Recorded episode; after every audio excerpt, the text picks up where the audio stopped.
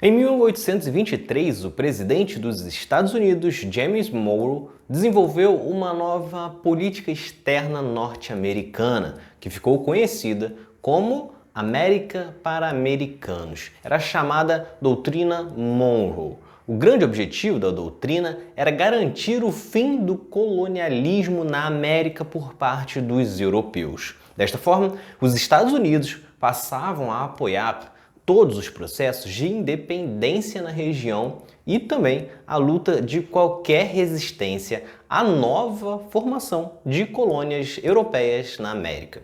Com isso, os Estados Unidos ficariam como a grande potência e única liderança na América, uma forma que facilitaria o controle e também a imposição da cultura e da religião para os demais povos do continente. A doutrina Monroe foi acompanhada também do Destino Manifesto, um termo criado pelo jornalista John Lewis Sullivan em 1845. A ideia era a mesma, expansão dos domínios por parte dos norte-americanos, mas com o foco na América do Norte e com a busca sendo baseada em uma crença que este avanço se dava por conta de uma vontade divina de expandir a conquista de terras e promover a cultura e a religião. Portanto, os adeptos desta crença acreditavam em uma missão dos Estados Unidos em converter indígenas e mexicanos que eram considerados inferiores por eles.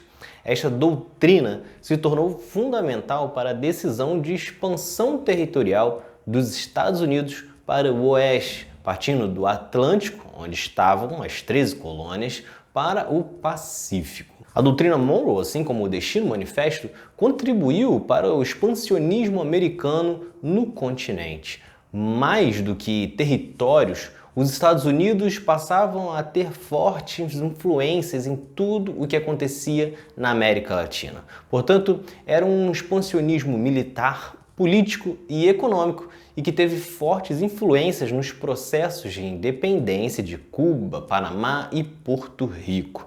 Isso criou uma relação de necessidade desses países perante os Estados Unidos, possibilitando uma maior influência norte-americana sobre o Caribe. Isso tudo pavimentou o caminho imperialista dos Estados Unidos na região e abriu as portas para as constantes intervenções na América Latina, seja através de golpes, ditaduras ou conflitos contra países que tivessem políticas econômicas diferentes.